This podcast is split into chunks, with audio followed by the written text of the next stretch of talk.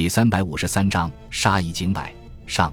孟波和黄达明刚刚离开，孙百里就把刘汉中叫了进来，问道：“城里的情况怎么样？”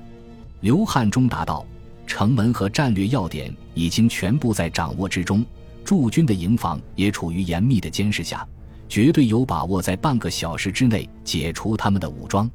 警卫营的官兵都是从十九路军主力部队中层层选拔出来的，堪称精锐中的精锐，再加上先进的武器装备。”对付汤恩伯的二线部队自然是绰绰有余，干得好！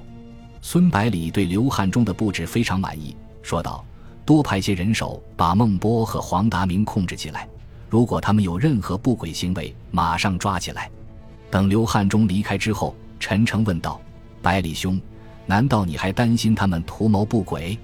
孙百里笑着回答道：“害人之心不可有，防人之心不可无啊。”现在咱们可是在汤恩伯的地盘上，小心一点没有坏处。陈诚用非常轻蔑的语气说道：“汤恩伯这个人表面上看起来胆大包天，骨子里却是个胆小鬼，谅他也没这个胆量来袭击我们。”接着又自信满满的说道：“我也不相信第三十一集团会死心塌地跟着他走。”杜周南迷惑不解的问道：“唐恩伯先是在南口与日军血战过很长时间。”随后又参加了台儿庄战役，都有不俗的表现，被委任为苏鲁豫皖四省边区总司令和战区副司令长官之后，更是胆大妄为。这样的人怎么可能是个胆小鬼呢？陈诚知道杜周南不懂军事，就耐心解释道：“唐恩伯打仗最喜欢的就是飘忽无常的机动战，看到形势绝对有利时，就迅速来个短促突击，否则便退避三舍。”因此才会在台儿庄战役中坐视王明章部全军覆没而按兵不动，才会在随枣战役中公然抗拒李宗仁的命令。另外，每次临阵，汤恩伯的指挥部都没有固定地点，他只带少数随从和电话机四处流动。因为每逢作战，敌机总很活跃，他害怕被敌机发现而招致危险，所以不愿长时间停留于某一地点。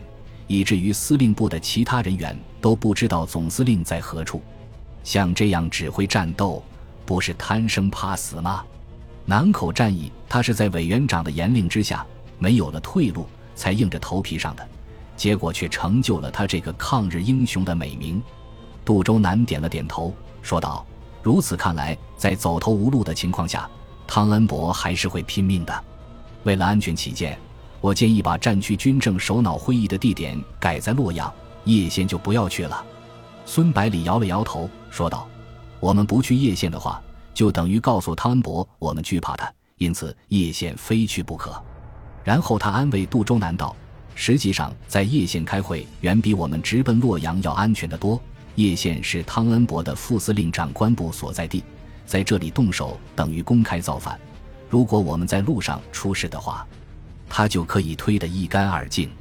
陈诚也表示赞同，他说道：“咱们只有虎口拔牙，才能震慑住这些人。上梁不正下梁歪，汤恩伯如此肆意妄为，他的下属当然有样学样，甚至有可能变本加厉，所以必须用雷霆手段来处理。”确实如此，杜周南说道：“灾情如此严重，可是河南省政府却隐瞒不报。”如果不是地方官员越级上报的话，我们可能到现在都不知道。孙百里的目光越过窗棂，投向屋外无尽的黑暗之中，沉声说道：“这次一定要这些不恤民生疾苦的败类付出血的代价。”次日清晨，孙百里的车队沿着街道徐徐向北门驶去。孟波和黄达敏站在县政府门前，目送长官们离去，心里的石头终于落地。经过他们俩一夜忙碌，街道上的难民已经全部被集中在几间学校操场上临时搭建起来的窝棚里面。十几口大锅整齐地摆放在操场中间，锅盖的上面冒出腾腾白气。十几个农妇在灶台上忙碌着，几十名团丁往来穿梭，把工仓里面的粮食运过来。与此同时，县政府派出的工作人员在驻军的保护下前往周边乡村。统计灾民的人数，准备分发粮食。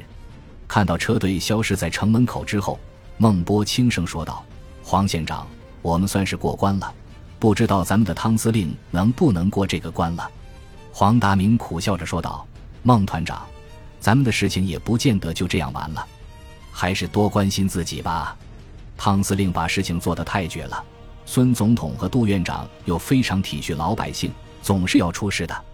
然后催促道：“还有很多事等着我们呢，忙去吧。”说完之后，快步走了回去。孟波摇了摇头，把脚一跺，转身跟了进去。八点刚过，早已洛阳赶到叶县的战区司令长官蒋鼎文率领副司令汤恩伯、河南省政府主席李培新。